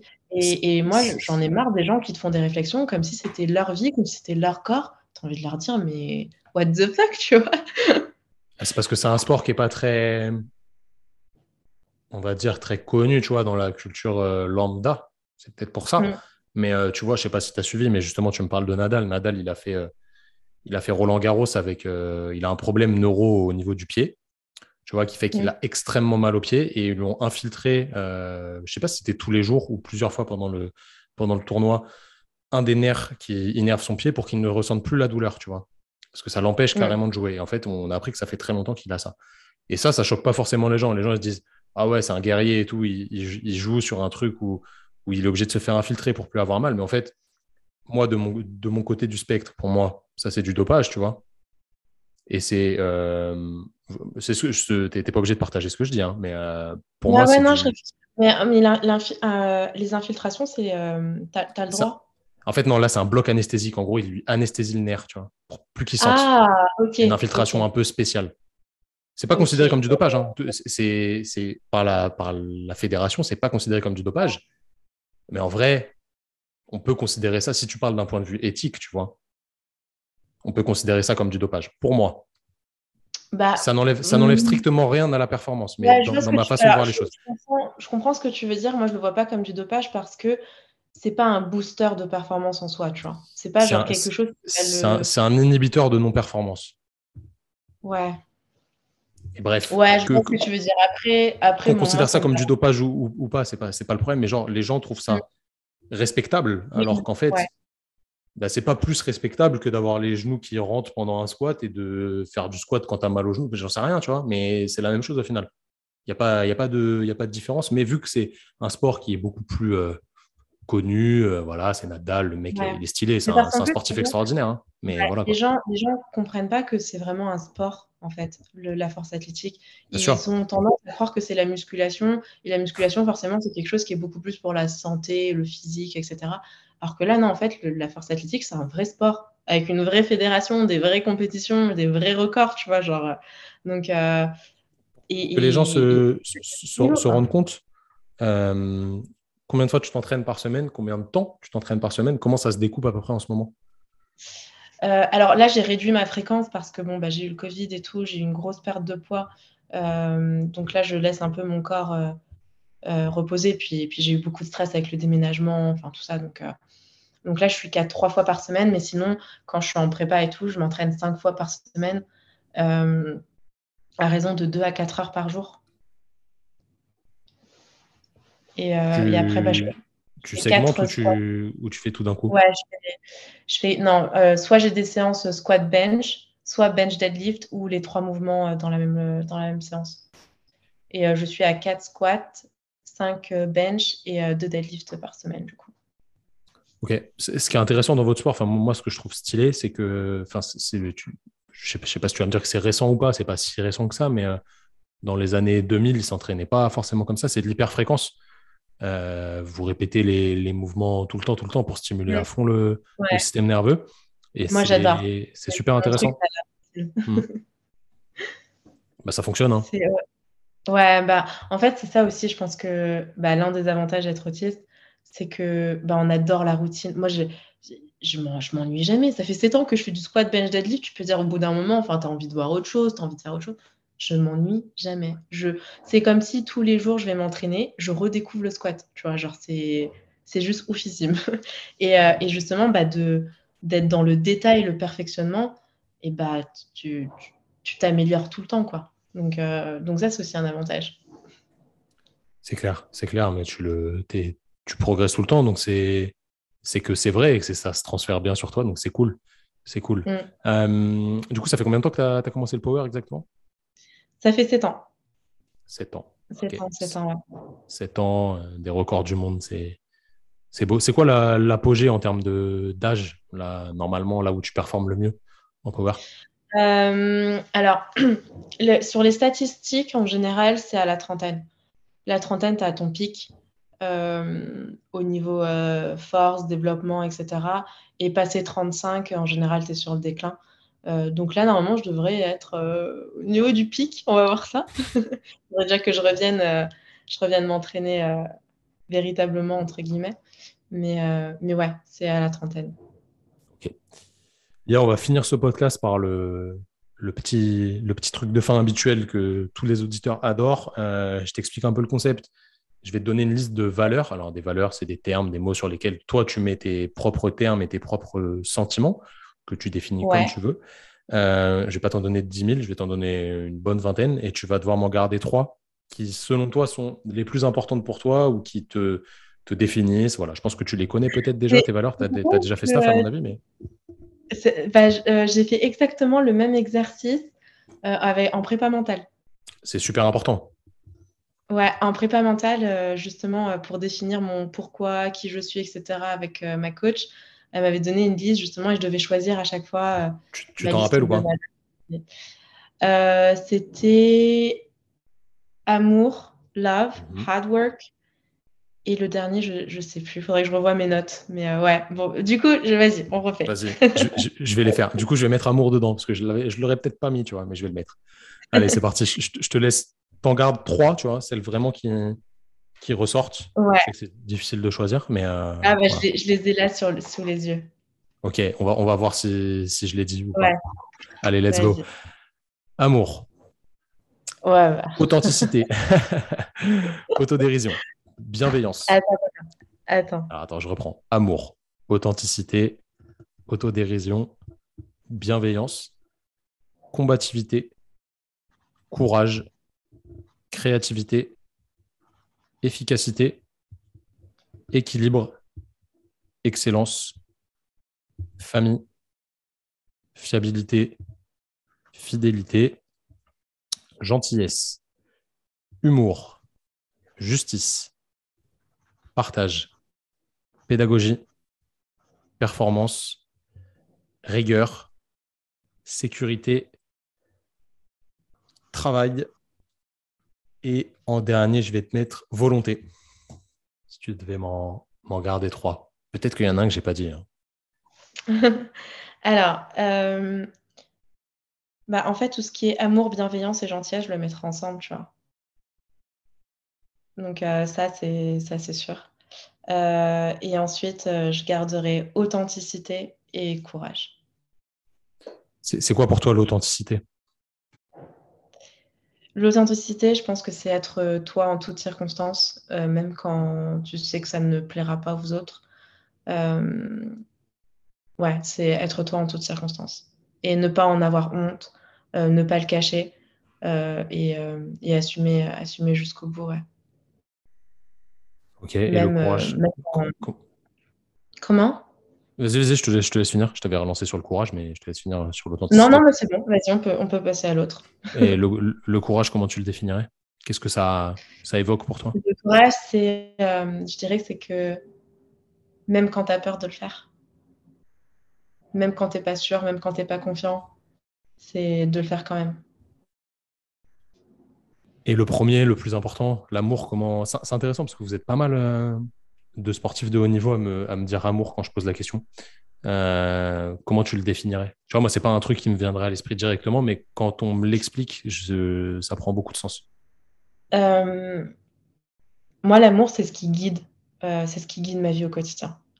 Je peux pas faire quelque chose si j'aime pas. C'est pas possible. Je le ferai à contre cœur et je fais jamais les choses à contre cœur. l'amour, c'est vraiment ce qui me guide au quotidien. Ouais. Mais ça va être l'amour de mes proches, l'amour pour mon copain, l'amour pour, pour, ma, pour ma passion, le sport. C'est ce qui me, c'est ce qui me transcende. c'est ce qui me transcende. Et d'être toujours dans la bienveillance, la gentillesse envers, envers les autres. éviter tout ce qui va être jugement, de, jugement de valeur, etc. Je pense que c'est super important et que notre monde en manque cruellement. Et, euh, et je pense que j'ai mis beaucoup de temps à accepter que c'était mon pourquoi. Euh, le pourquoi de la vie. C'était, euh, tu sais, on va me prendre pour une folle, mais je disais à ma psy, j'ai l'impression d'avoir tellement d'amour à donner, mais j'ai peur de le donner parce que je ne sais pas comment les gens vont réagir en face. Je lui dis, par exemple, quand je vois quelqu'un, parfois, qui, qui, pleure ou qui est pas bien, etc., mais tout de suite, j'ai envie de lui faire un câlin. J'ai envie de. Même si je ne parle pas, parce que j'ai beaucoup de mal à rassurer, moi, c'est pas trop mon truc de, parler pour rassurer, mais juste de dire je suis là si tu as besoin de parler. Et, euh, ça, j'ai eu beaucoup de mal à le faire. Et, c'est très récemment que pendant des compétitions, par exemple, il y a eu euh, une fille que j'ai vue pleurer. Euh, je lui dis est-ce que je peux te faire un câlin? Juste ça, tu vois. Et moi, ça m'a fait du bien et je sens que ça lui a fait du bien juste de je considère ta peine, je, comprends et, et, c'est pas grave. Euh, voilà, je, mon moyen de te consoler, c'est de te faire un câlin. Et, euh, et, je me dis, mais si je fais ça dans la vie de tous les jours, je fais des câlins aux gens, je vais me prendre pour une ouf. mais, euh, mais ouais, c'est ce qui guide mes pas au quotidien. C'est vraiment, vraiment l'amour. C'est beau. C'est, c'est une belle conclusion à, à ce petit podcast, vraiment très intéressant. Merci Lia de ton temps et de cette discussion. Bah, merci à toi, c'était vachement, vachement riche, vachement intéressant. Je pense que ça va intéresser les gens et hum, il y a pas mal de, gens qui vont se reconnaître à niveau forcément différent, mais euh, dans, ce que tu as dit. Et ça, c'est super cool. Et voilà, le, le, processus que tu as suivi depuis ton enfant jusqu'à ce qui t'amène aujourd'hui, qui n'est que le début évidemment de tout ce que tu vas faire, c'est quand même extrêmement intéressant. Et prendre la liberté de faire ce que tu aimes, parce que c'est ça qui te définit au final, euh, prendre le risque, on a vu professionnel, etc. C'est vraiment, c'est vraiment top. C'est quelque chose que j'encourage tout le monde à faire ça, vraiment. Il euh, faut sortir un petit peu des, des codes qu'on nous impose et savoir qui on est vraiment pour, pour se faire kiffer au quotidien. Et ça, c'est ça c'est vraiment cool. Et tu en es l'exemple même. Donc, tu vois, je m'étais pas trompé en, pensant à toi pour t'inviter parce que je savais que tu aurais pas mal de, de, choses à nous dire. Donc, euh, encore une fois, merci beaucoup. C'était super cool. Les amis, pour finir, n'oubliez pas d'aller suivre euh, Lia sur ses réseaux. Je vous mettrai en description son Insta.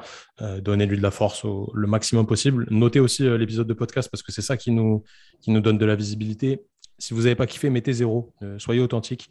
Euh, par contre, si vous avez kiffé, mettez 5 étoiles parce que voilà, c'est ça qui est important. Mais en vrai, euh, si vous n'avez pas kiffé, dites-le nous. Il n'y a pas de problème. On accepte la critique tant qu'elle est constructive. Mais je sais que vous allez kiffer. vraiment, prenez, prenez du temps pour vous. Faites les bons choix et posez-vous les bonnes questions parce que la vie, elle mérite d'être vécue à 100%. Et Priscilla est vraiment le, bah, un exemple là-dessus. Donc, je vous invite vraiment à vous, à vous inspirer de ce qu'elle a pu vous dire là, qui était riche en, en connaissance et en, et en réflexion. Merci encore.